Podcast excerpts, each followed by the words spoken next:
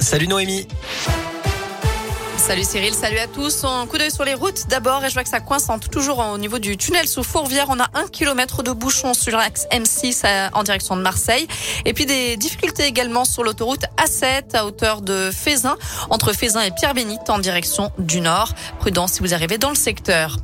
À la une, les convois de la liberté arrivent dans la région. Le cortège parti de Nice hier matin sera à Lyon ce soir. Arrivée prévue vers 19h à Bron.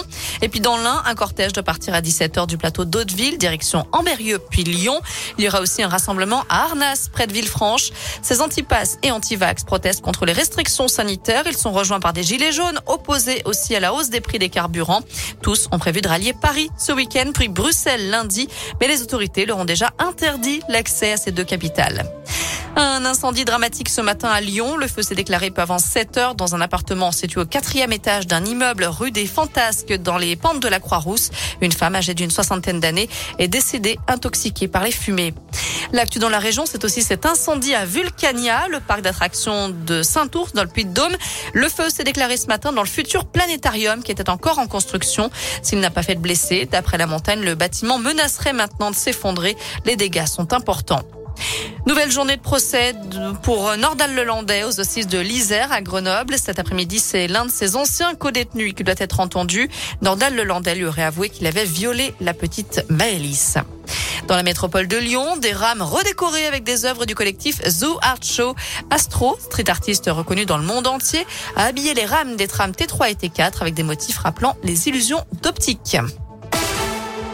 Alors que les prix des énergies ne cessent de grimper, Total Energy annonce un bénéfice de 14 milliards d'euros pour 2021. Du jamais vu depuis au moins 15 ans, ce bénéfice net a été multiplié par 4 par rapport à 2020.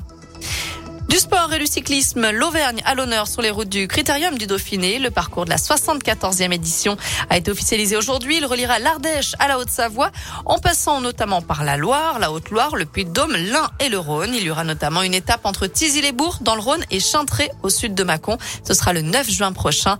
Le tracé en détail est à découvrir sur l'appli et. Sur la ligne de départ, le public retrouvera notamment les Auvergnats Julien Lafilippe et Rémi Cavagna.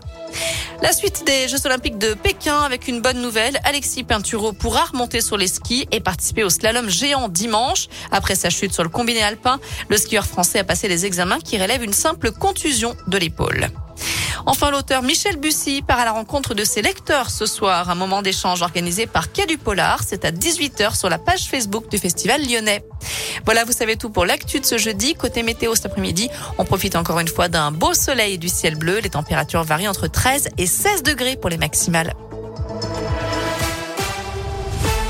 Merci.